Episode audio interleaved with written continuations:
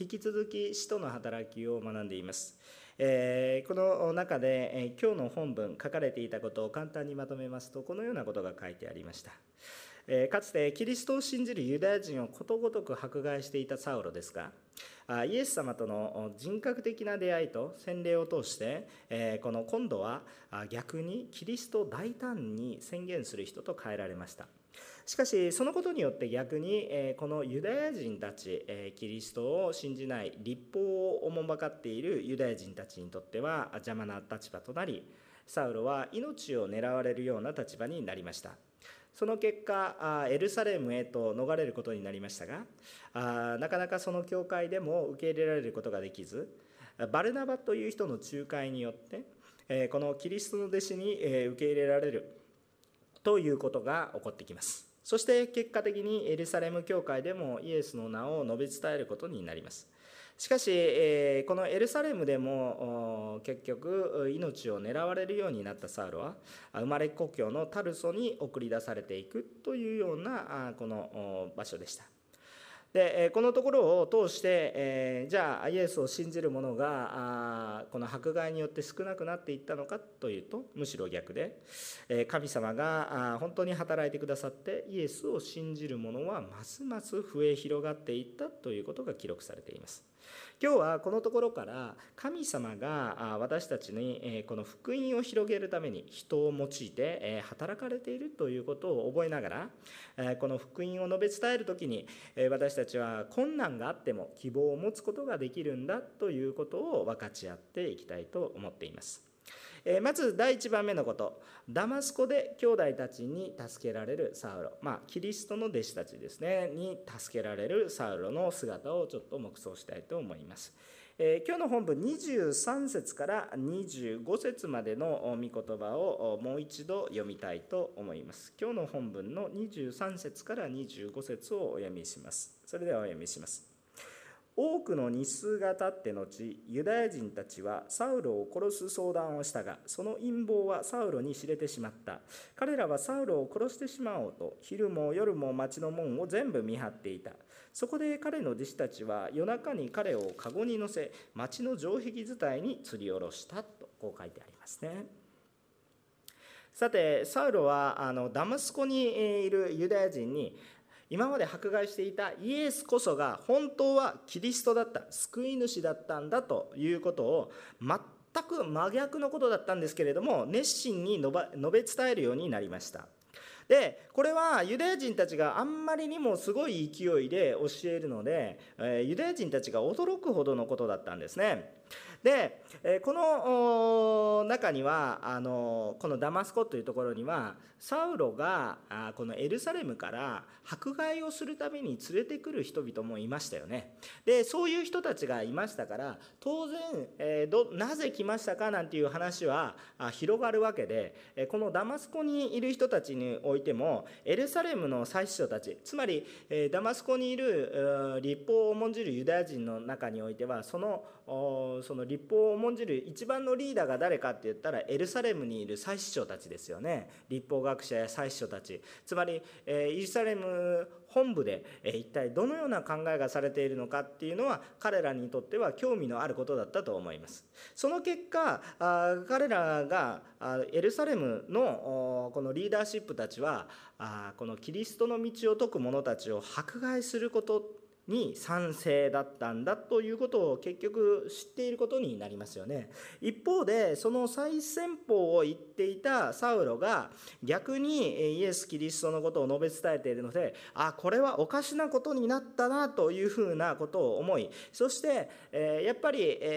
当時多くの人たちはですね何を語っているかではなくてむしろあエルサレムがそのように判断したんだったらエルサレムのこの神殿の祭司たちがそのように判断しているんだったら何を言おうとかそういうことじゃなくてまずは反対しなければいけない。しかしサウロは一生懸命伝えていくのでああこれはサウロはいろんな意味で危険人物だったんだなということであこれは殺されなければいけないんだなという、えー、話になります。いやそんな生き死にの話なんかにするんですかということも思うかもしれませんけれども当時はこれに対してまあ生き死にがかかるような時代であったんだということを、え思うことができます。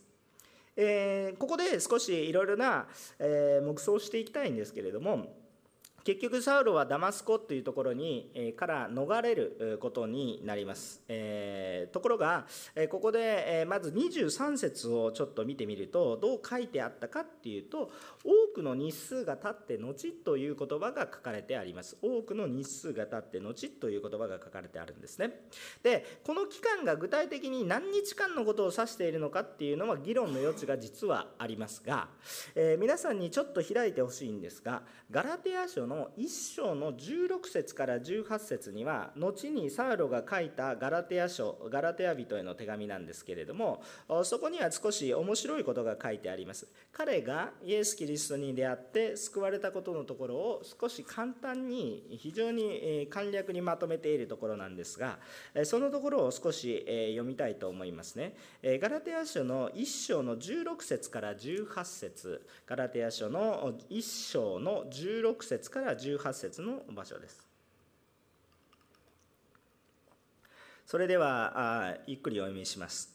違法人の間に御子を述べ伝えさせるために御子を私のうちに掲示することを良しとされた時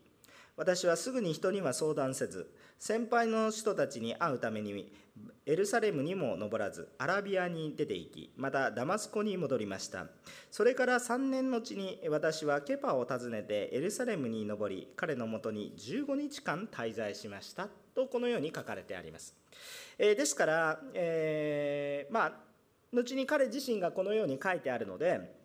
えー、このサウロという人がえー、このダマスコからあのアラビアへ一旦逃れてもう一度ダマスコというところに戻ったんだということが確認できるわけですね。でこの使徒の働きの中では省略されていることですがしかし、えサウロの中では大きかったことなのでこのアラビアに行ったんだということが書かれてありますそしてその後3年経ちましたということですね。ですから少なくともこの多くの日数というのが、まあ、3年以上ということが確認できるわけです。えしかしこのアラビアに行ったのがこのしばらく日数が経ってからアラビアに行ってアラビアで3年間を過ごしたのか。あこの救われてからしばらくの間3年間アラビアにいてもう一度戻ってきてしばらくの日数が経ったのか。えー、もしくはあしばらくの間数日間だけアラビアにいて戻ってきてそして3年間を過ごした後ということなのかというところには議論の余地があります。しかしこれはこのダマスコでの一連の働きは3年以上というような長い年月を通したんだということが分かります。まあ、勢いからするとすぐに1回アラビアに行ってアラビアで3年間を過ごしまた戻ってきたのかなというふうに感じるのが流れかなとは思うんですねそのそれまでの流れを感じていると。あけれどもあこの、まあ、聖書を見てみるとなかなかそれを判断するのが難しいということになりますはっきりとしたことは分かりにくいんですけれどもしかしそれなりの期間をアラビアでも過ごしまたダマスコでも過ごしたそのトータルの期間は3年以上には少なくともなりますよということは確認できるわけですね。でサウルはできる限りこのダマスコで働きをしようとしていたこともまた同時に確認できるわけです、えー、殺されようとしたところに一度戻っているという記事があるからですね。その後どうしようもないのでこう脱出したということになりますね。この脱出をしたのが1回目の脱出だったのか2回目の脱出だったのかっていうところにも議論の余地がまたこれもあるんですけれどもしかし一度ダマスコに戻っているというのはガラテヤ書の手紙から明らかなことでありますね。えですからサウロはいろいろな迫害の危険が迫っているにもかかわらずダマスコでえ本当に主の働きをしようとしたことは確実だということは思わされるわけですねなぜならば主がダマスコに導かれたからですね。でまた同様にダマスコで働きをしようとしていますけれどもサウロが働きをする前にアラビアでの本当に何か迫害とかそういうプレッシャーから逃れて神様との豊かな平安の時間もあったんだということも私たちは忘れてはいけません。サウロはいつも何か戦いの場にいたんじゃなくて彼は彼なりにまた平安の場所があった神様との深い、え黙想交わりの場があった。逃れの地があったんだということも私たちはここで覚えておきたい背景だと思っています。で、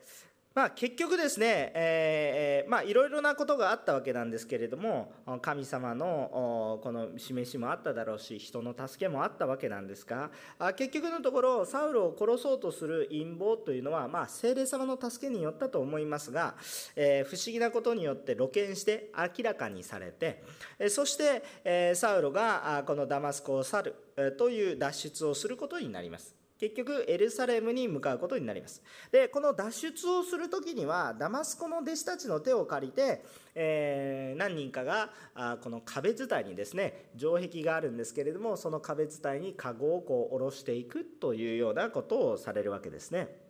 え考えてみると神様が働くならばあっという間に脱出もできただろうけれども神様は人の手を通してそのようにサウロに働かれたんだということを確認することができます。つまり神様が人の手を用いられたんだということですね。素晴らしい奇跡を通して行われる福音もあればあけれども一方でそのように神様が人の心を動かしてそして人の手を通してこのように主の働きをされることも多くあったんだということに対して私たちは注目したいと思っています。結局のところサウロは神様とも交わりまた兄弟姉妹の助けを得て彼は主の働きを担っていったんだという姿が見ることができます。今日の私たちのうちにおいてもそうでしょう。神様がいろいろなことを言ってきてそして誰か人を通して働かれることもある。もちろん神様が直接働かれることもある。そのようなひらめきを与えてくださる。陰謀が分かるとかね。こういうことは人の努力だけでできないようなことも主がされてくださることもある。けれども主は全部するんじゃなくて人を最終的には用いてされることが多いんだということも私たちはよく認識しておかなければいけないことだと思っています。次に2番目のことなんですが、えダマスコの人々のダマスコでの神様の働きとダマスコで主が用いられた人々の働きを見たんですが今度はエルサレム教会で神様が働かれている技とエルサレム教会の人々の姿を見たいと思います。エルサレム教会に受け入れられるサウロの姿を黙想したいと思います。2番目のことですね。エルサレム教会に受け入れられるサウロの姿を黙想したいと思います。今日の本文26節から28節までの御言葉なんですけれども、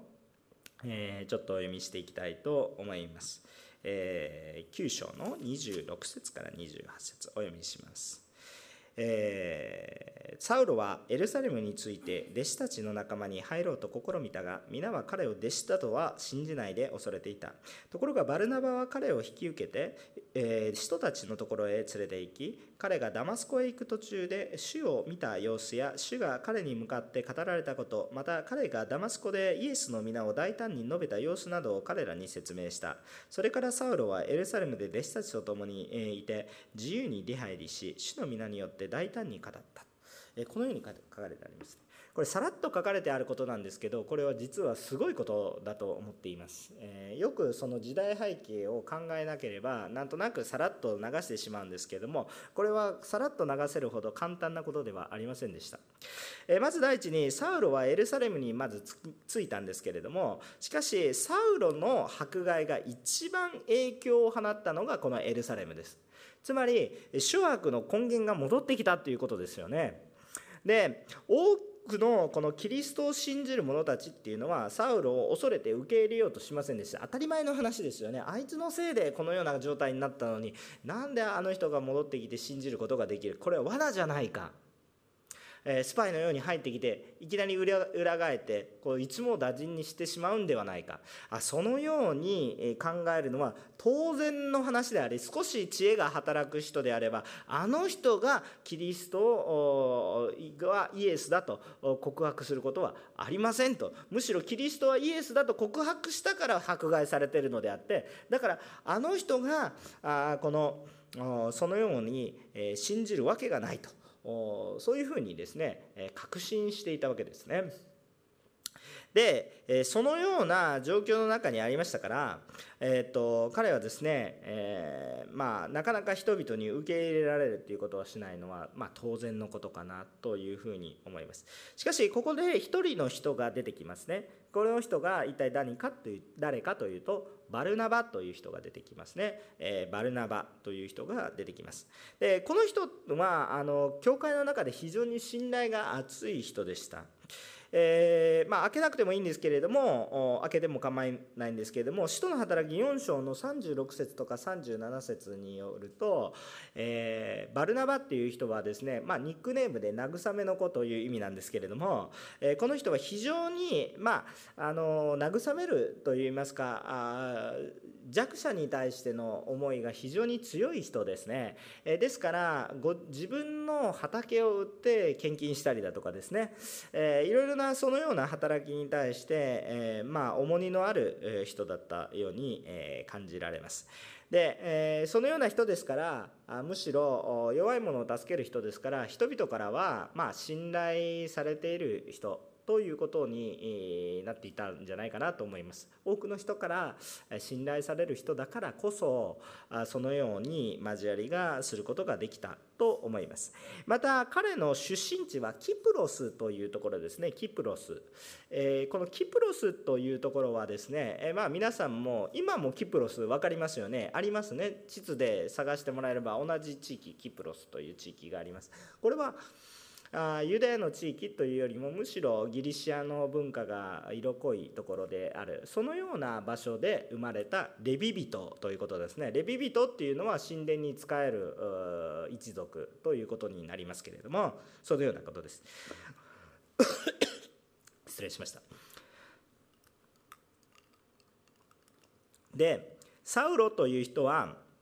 また同じようにえこのギリシアの文化が強い、えタルソというキリキアという地方のタルソというところで生まれていますけれども立法を学んでいる人なんだというその背景を感じますと。えー、なんだか、あの少し背景的にもサウロと通ずるところがあったのかなということもちょっと感じることができますね。背景が似たようなあそういうような部類があったのかなというふうにも思います、えー、共感があったのかもしれません。しかしこのバルバナバによる仲介によってですねまああのバルナバ自身もかつてはレビ人であ立法なんだと言っていた人なんじゃないかなと思うんですけれどもしかしイエス様に出会って変えられるっていうことがあるんだという理解もあってそしてまたダマスコでの話もよく聞いていたので、えその話をこのエルサレム教会に話していきます。結果このバルナバの多くの働きがあってエルサレム教会にサウロは受け入れられていきます。もしサウロにバルナバという助け手がいなかったらサウロはここで腐っていたかもしれませんね、えー、本当に人は一人ではできないんだという主の働きは私たち兄弟姉妹が手を取り合わないと人が一人では全てのことはできないんだということを思います。でここで黙想したいことがさらにあるんですけれどもバルナバっていう一人の人もすごいことだなと思うんですけれども当時のエルサレム教会全体としてもこれはすごいことだなということを思うことができます。でそれは一体何かと言いますとこのエルサレム教会、えー、このことはあ何かと言いますと多くの迫害が実際にはあったということですね。えー、このエルサレム教会には多くの迫害が実際にあったわけです。でもともとは最初に言ったようにサウロが原因でこのような迫害が多く起こったということです。サウロのことが原因で多くの人が家を追われました。捕まりました。殺された人もいたでしょう。そのような状況が確かにあったということなんですね。にもかかわらずですね、えー、その散らされた人が現在進行形でいっぱいいるにもかかわらずそのサウロがやってきてさあ教会が受け入れますということはこれは普通のことですかとんでもないことですかと考えるとこれは明らかにとんでもないことなんですね。で皆さん普通に考えてください教会の中をむちゃくちゃにした人がねでもうずっと教会なんかなくなってしまえと言って教会に入ってきてでしかも多くの人の家まで追い出してですねある人は捕まえある人は死んでしまったそのような中においてでその一番の主犯格の人が来て「ごめんなさい私はイエスを信じます」と言って皆さんは受け入れますか？たとえその人が信じることを受け入れたとしても私たちの共同体に入れますか？っていう話なんです。普通入れないでしょ。恨みつらみ傷こういうものによって排除するでしょ。う申し訳ない。あなたが信じて救われるのはありえるかもしれません。でも私たちと一緒に行くことはできません。なぜならばあなたが悪いことをしたからです。ということにならないですか？普通。普通なるでしょ？うこのエルサレム教会のすごいことは何かっていうとそういうふうにはならないで受け入れたということです。わかりますか？受け入れるべきであり受け入れなければまた罪となると思うんですね。それを受け入れたということなんです。これはとんでもないことですね。私たちクリスチャンに与えられている使命というものは、まあ、主を信じて罪許されるものをこう探し求めてそれを伝えていくっていうことも一つであると思いますがそれを信じたものを受け入れていくっていうことは一つの使命であるというふうに思うことができます。それを受け入れていけないいかないということはこれは主の働きを妨げることになります。もしエルサレム教会でサウロを受け入れていかなければサウロは異端的な存在になってしまったかもしれませんね。でもちゃんと受け入れたがゆえに聖書を半分書くような器になっていきます。私たちは兄弟姉妹が本当に何か過去の過ちにおいてそれを放置して、えそしてそれを許さない、え悔い改めているにもかかわらず許さないということになってくるとそれは教会の問題となってきます。これは明らかなことですね。エルサレム教会がサウロを受け入れるということは通常のことではありません。しかし現実にはどうなったかというと彼らは受け入れたんです。それはなぜかというと彼のしたことよりもキリストのしていくことを教会が選択したからです。私たちの教会今日の教会においてもこのことは非常に重要なことなんだということを知ることができます。エペソビトへの手紙の2章の13節から16節エペソビトへの手紙の2章の13節から16節を見て見ていきたいと思います。エペソビトへの手紙の2章の13節から16節を見ていきたいと思います。ここにはこのように書かれてあります。エペソビトへの手紙の2章の13節から16節お読みいたします。しかし以前は遠く離れていたあなた方も今ではキリストイエスの中にあることによりキリストの血によって近いものとされたのです。キリストこそ私たちの平和であり二つのものを一つにし隔ての壁を打ち壊しご自分の肉において敵意を廃棄された方です。敵意とはさまざまな規定から成り立っている戒めの立法なのです。このことは二つのものをご自身において新しい一人の人に作り上げて平和を実現するためでありまた両者を一つの体として十字架によって神と和解させるためなのです。敵意は十字架によって葬り去られました。キリストが何をされたのかということを深く理解するのであるならば悔い改めたものを受け入れていくべきであります。このことは明確な私たちの信仰の実践となります。もし私たちが主を受け入れ悔い改めたものを受け入れないということであるならばそれは主の体になってもうすでに一つとなっているのにそれを受け入れないということであるならばむしろ離れていっているのは誰かという話になってしまうわけなんですね。ですからこれは厳しい御言葉のように思いますがむしろ私たちがそのようにして救いを受けたんだ救いの原理をちゃんと理解するならば私自身がそのようにして受け入れられたんだということが理解できているからこそエルサレム教会はそれを受け入れることができた。痛みを知っているものだからこの痛みを受けたものを受け入れることができる。痛みを知っているものがこの痛みを与えていくようなものは世の常であって。しかしそれであるならばキリストによって与えられた恵みの深さ高さ広さを理解していないことになってしまいます。そうであるならば私自身はむしろキリストからそのようにのけ者にされていてしかるべき人なのに私は受け入れられている。この人よりも私はひどいことをしているんだという自覚が私のうちにちゃんとあるならばこのように十字架によって敵意が葬られたことこの十字架につながるものを見捨ててはいけないという話になるわけですね。ですから私たちはこの人自身を見るのではなくキリストを見てあこの人も私と一つなんだということを理解する時に初めて敵意が取り去られます。十字架なくしては語れない話なんですね。そもそも十字架の話自体もどういう話なんですか？許しの話なんです。そうでしょう。十字架は私たちが罪を犯したことを許されるための働きですよね。でそう考えるならば教会の働きというものは何かって言ったら許しの働きだということを理解することができます。それは神様が単に許しているだけでそれだけで完結しますかということだけではなく人の間でも許しが起こった時に神の技が豊かに現れるということを理解することができます。エルサレム教会が彼を受け入れたことによって福音は大きく前進します。私たちはこのことをよく理解するべきであります。キリストの技が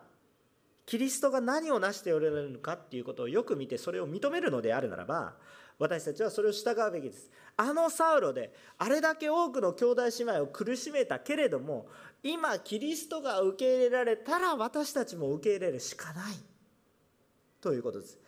私がどんなに嫌いであの人なんかと思うけどキリストが受け入れられたら神様が愛されていたら私と彼は一緒だ。そのような確信。これが信仰ですよね。そこに立って歩みを進めていく時に私たちはその従順が試されるわけですけど従っていった時に何がなるかって言ったら許しが起こります。納得は最初いかないかもしれません。でも神様がそうされたんだったら後から納得するかもしれませんけれど。でも決断を持って許した時にどうなりますか？それが福音を前進させる力になりました。結果どうなんですか？一言で言うと許しは人を生かす力です。許すことこそが力です。許さないで裁くことはその人を滅ぼしていきますけれども力強いと思います。迫害って強いと思います。ところが許すと信じられないことにその人を内側から生かしていくような力が湧いてきます。許しというのは力。私たちもそれをキリストによって経験しています。許しは人を生かす力です。29節から30節を読みたいと思います。そしてギリシア語を使うユダヤ人と語ったり論じたりしていた。しかし彼らはサウルを殺そうと狙っていた。兄弟たちはそれとして彼をカイザリアに連れて下りタルソへ送り出した。と書かれています。サウルはその出身からしてギリシア語を話せたでしょうね。タルソキリキアというところですね。まあ、ギリシア語を使うユダヤ人も当時は非常に多かったと思います。えなんでユダヤの地域でヘブル語じゃなくてギリシア語なのなのか？っていう話なんですね。ローマもローマ語じゃないの？イタリア語じゃないのとか思いますけれどもどうしてギリシア語なのかなって言いますとこれはちょっとした歴史の話ですね。有名なアレキサンダー大王がですねバーッと全世界をこう全世界っていうかまあ多くのこの辺りの地域をね征服していきましたよね、えー、ヘレニズム文化というギリシア文化ですね、え、それが、えー、あったわけですね、えこの聖書の中のちょっと空白部分の歴史で、え空白部分で聖書が最後最後に書かれているマラキ書ですけどマラキ書からマタイの福音書に至るこの間の中に起こったことですね、えー、そういうことが起こっていますですからこの地域ローマに至るまでギリシャの文化がバーッと広がったわけですね別にギリシャっていう国の帝国っていうよりもそういう文化になったわけですねで、えー、ですからあこのギリシャ語があこう元になってラテン語というものが出てきてイタリア語とかいうふうになっていくわけですからラテン語の聖書がかつてはすごい、えー、こう威力を権威を持っていたという話にカトリック教会ではなるわけなんですけれども。しかしこのギリシア語を使えた人当時ユダヤ人たちはいろんな地域にいましたから当然まあ、世界共通語みたいな今で言うならば英語みたいなそのような言葉でした。ですからあユダヤ人たちもたくさんそのギリシア語をあ語っていたんだと思うんですね、えー、でそういうユダヤ人たちに対して、えー、このパウロはギリシア語を用いることができたようなので、えー、ギリシア語を用いて、え、さらに、えこの思いっきりユダヤ人だけじゃなくてギリシア語を使うユダヤ人たちにもたくさん話をキリストがイエスだイエスだよということを述べ伝えるそのことをしていったわけですね。しかしもともとエルサレムというところは迫害が強い地域ですね。張本人はサウロ自分自身でしたけれども。しかしもともとエルサレムっていうのは迫害が強い地域です。それはそうですよね。ですので当然サウロ自身も迫害の対象。ダマスコでさえ彼は命を狙われたんだからエルサレムで命を狙われるのはま当然のことといえば当然なことです。面白いのはそのような場所に神様が送り出したっていうことです。どうしてエルサレムに迫害のあるエルサレムに送り出したかって言ったらそこに人たちがいるからですけれどもね。ガラテヤ書のお手紙によるとケパに会いに行ったつまりペテロに会いに行ったということが書かれてあるわけですからそれはやっぱり、え、この確認をいろいろしていったというわけですね。でも結局彼は迫害の対象となって避難することになり生まれ故郷のタルソというところにこれ自分の生まれた町ですね。タルソ人ですね、えー、サウロはですね。そこに送り出されることになります。でパウロは面白いことにどのように導かれていったかといったら自分でタイミングをどこに行きたいとかここに行きたいとかいうことを決めたわけではなく迫害に追いやられてそこで追い出されていった。エルサレムにいた期間はわずか15日間ですねガラッテヤ書の手紙によると。しかしその間に多くの影響を及ぼしたんだということを考えることができます。彼は彼自身も自分の行きたいところに行ったんじゃなくて精霊様によってそのような状況が作られそして弟子たちによって送り出されるその場所に従って動いたんだということを理解しておいてほしいと思います。これは主の助け主の導きがあったんだということです。自分で行きたいタイミングだったか今日行きますよ今日行きませんよって自分が決めたんじゃなくてもうそうするしかない。もうそうしないと死んでしまうからそうするしかないという状況に追い込まれてちゃんと誰が見てもそうですよという納得できるような形で送り出されていったんだということを覚えておいてください。3番目なんですけれどもこのような状況の中で広がり続けていく福音に対して注目したいと思います。最後の31節を読みします。こうして教会はユダヤ、ガリラヤ、サマリアの前途に渡り、築き上げられて平安を保ち、死を恐れ賢み、精霊に励まされて前進し続けたので、信者の数が増えていった。とこう書かれてあります。えこのことはこのまま書かれてあるそのままでありまして、えー、広がっていったんですね、福音が。不思議なことです。で今まで見ているとサウロの旅路も見ていると迫害に合いそうだから逃げていって迫害に合いそうだから逃げていってとそういうふうな感覚にえ陥るんですね書いてあるその通りはその通りに書かれてあります普通であれば逃げてばかりのように思えて敗走ずっと負け続けているクリスチャンたちの歩みに思えるわけですね、エルサレムで迫害が起こったら逃げていって逃げていって逃げていって。でそのように思うんですけれども皮肉なことにその逃げていった場所でクリスチャンたちが「ああ信じているからこんな不幸になったんだ」とは言わなくて むしろ「ああ迫害を受けても神の宮沢は素晴らしいと明かし続けたとむしろ広がっていったんですね。これは本当にあ彼らが生活のためにイエスを信じたんじゃなくて本当に魂の救いを感じたので生活が苦しくなってもそれでも喜びがあったとしか言いようがないわけですね。ですからこの喜びがあったわけですから弟子たちはですねこの精霊様の励ましによって彼らはどう認識していたかというとこれはむしろ前進しているんだ。福音は前進している。滞留しているんじゃなくて前進してる。逃げているんではなくて福音が前進していってるんだっていうふうに霊的には感じ取ったのでここには31節には前進していると書いてあるんです。これは彼らがそう認識しているということです。逃げて敗走しているのではなくてむしろ福音が前進していると感じたんです彼ら。現実的な生活だけを見るならば負け続けているように思いますね。定住することもできず追い払われて家も家族も失う。でそんな悲惨な状況の中に見えるんですけど彼らは前進している。霊的な戦いを前進している。そのように感じたわけです。迫害によって一見逃げ回っているように見えるんですけれどもこのイエスを信じる者にとってはその苦しみの中でも福音が前進している。神の御国が広がっていることを豊かに感じて悲しいことが悲しくないわけではない。苦しいことが苦しくないわけではありません。苦しいけれども悲しいけれどもそれを超える神様の栄光がそこにあるんだということを理解することができたので彼の中には喜びなの今の生活は苦しくなるかもしれないけど変えられない永遠の命神の御国が目の前にあるということが彼らには希望となり力となっていったわけですね。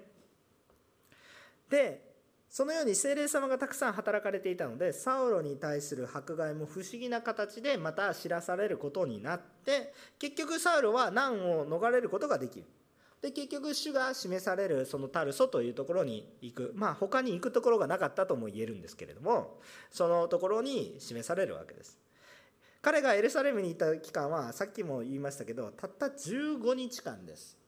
ガラテヤ書先ほど読みましたよね。たった15日間です。しかし彼はよく使えたんです。でこのことから私たちもちょっと私たちの教会はですね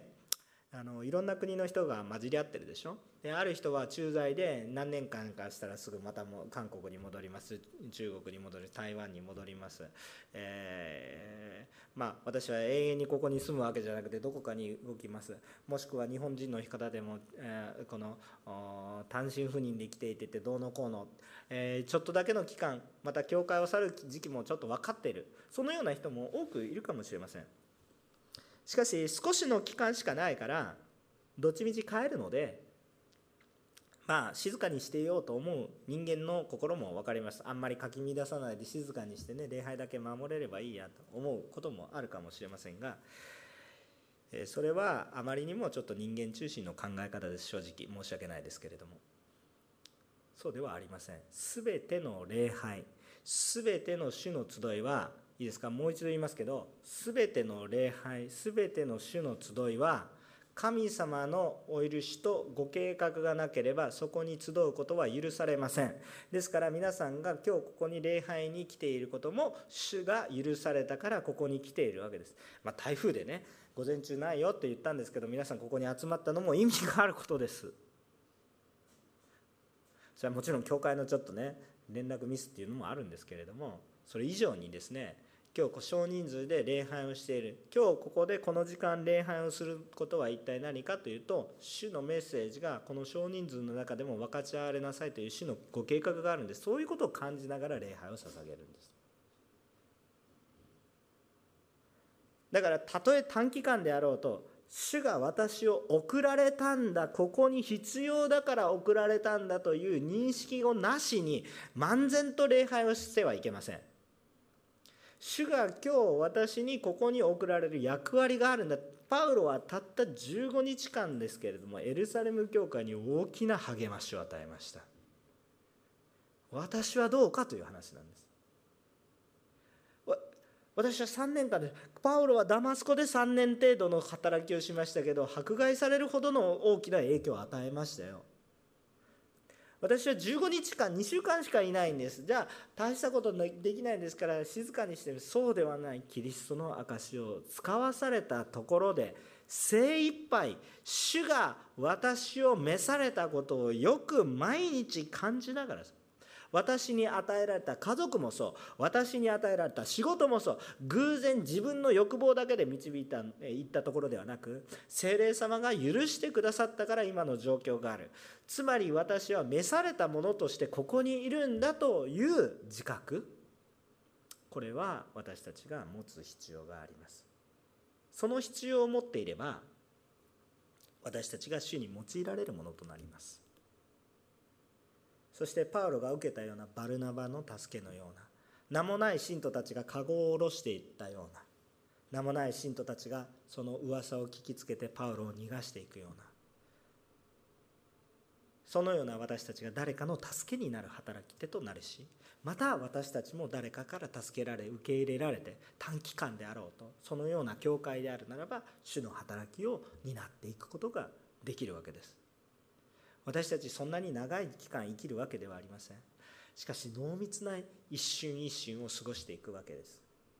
ですから本当に与えられた時間を大切にしながらたとえ今の自分の生活環境置かれている状況が苦しくて非常に悪い状況であったとしたとしてもこの中でどういう神様の御業を見ていくのかということに対して目を開いて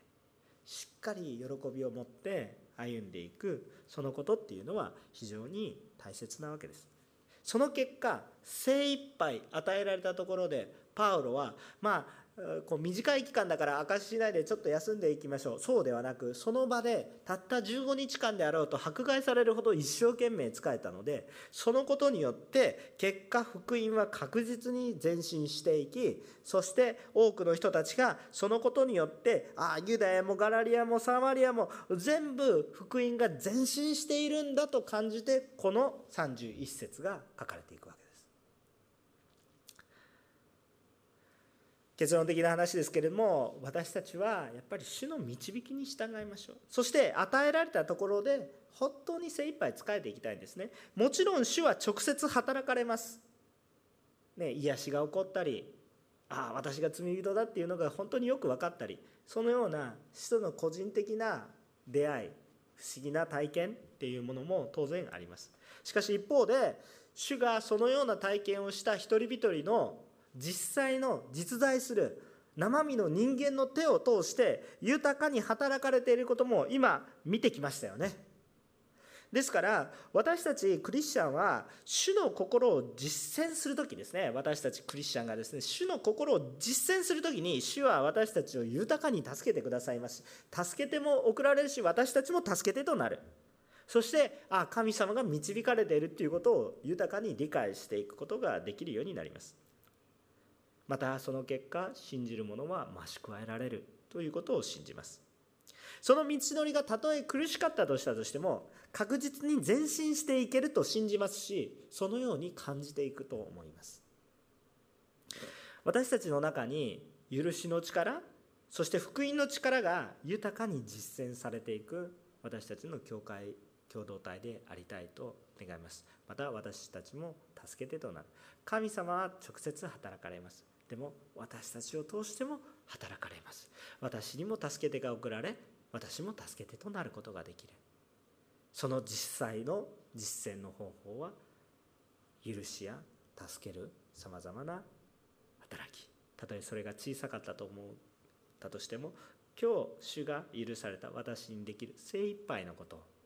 私たちもしていきたいと願います。お祈りをしたいと思います。